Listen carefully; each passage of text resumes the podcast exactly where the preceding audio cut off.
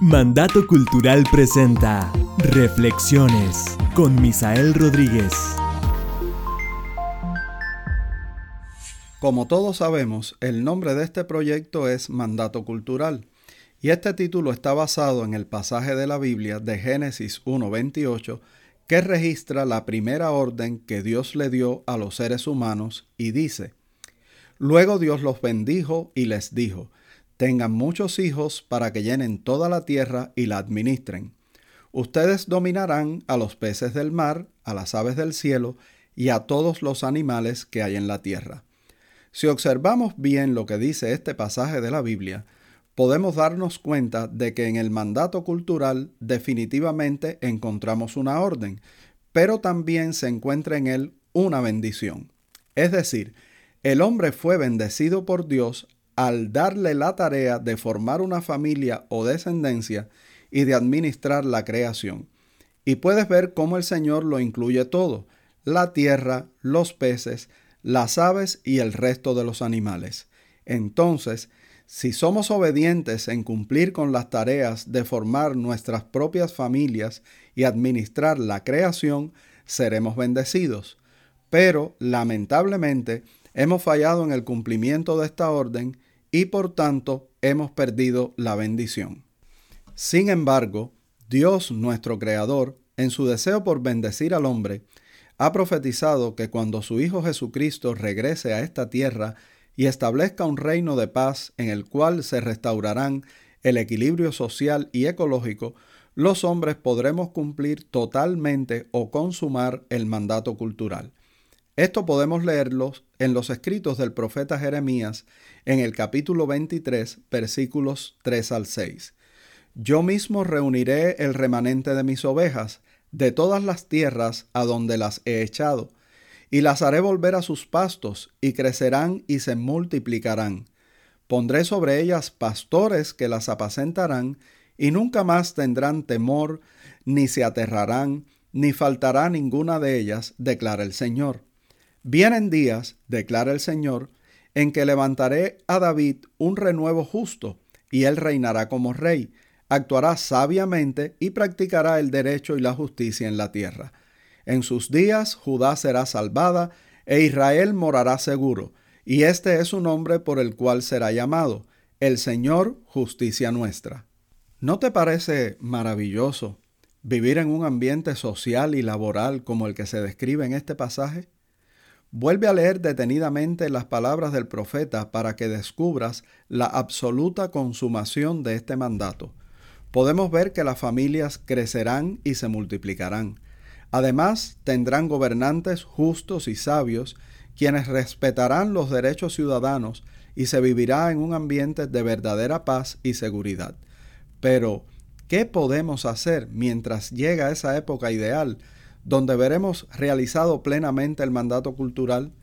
En este artículo y el siguiente quiero compartir con ustedes acerca de siete disciplinas espirituales que nos ayudarán a transitar adecuadamente la brecha que hay entre la orden y la consumación de este importante mandato de Dios. El primero de estos hábitos o disciplinas espirituales es la de creer o confiar en el Dios soberano y creador del universo. En medio de la crisis del coronavirus o de cualquier crisis, debemos mantener nuestra fe en Dios recordando que Él está en control de toda situación. Para ello, será bueno tener siempre presentes las palabras del Salmo 103.19. El Señor estableció en los cielos su trono y su reino domina sobre todo. Cuánta confianza nos ofrecen estas palabras, ¿verdad?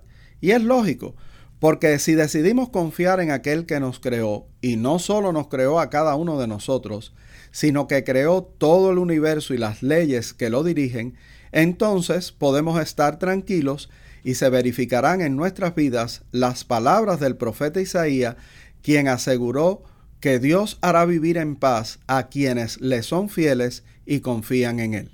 Entonces, ¿qué será lo siguiente que vamos a hacer juntos para enfrentar esta crisis del COVID-19 y mientras esperamos el cumplimiento del total del mandato cultural, lo siguiente que debemos hacer es orar. Fíjate que los doce apóstoles nunca le pidieron a Jesús que los enseñara a predicar, sanar o expulsar demonios. Sin embargo, en Lucas 11.1 ellos le pidieron que los enseñara a orar. Debemos orar cada día. La Biblia dice en 1 los tesalonicenses 5.17, oren sin cesar. Y debemos hacerlo motivados por el amor y la gratitud por quien es nuestro Dios y por lo que Él ha hecho. No debemos ver la oración como una obligación, sino como algo de lo que podemos disfrutar.